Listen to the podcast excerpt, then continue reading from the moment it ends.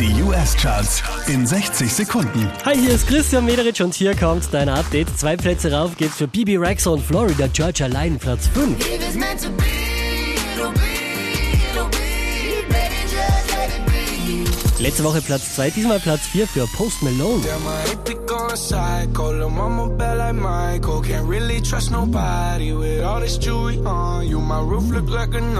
Von Platz 4 rauf auf die 3 geht's für Bruno Mars.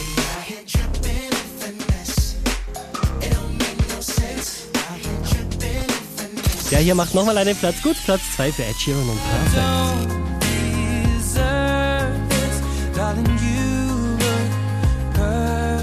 Unverändert auf der 1 der US-Charts ist Drake und God's Plan.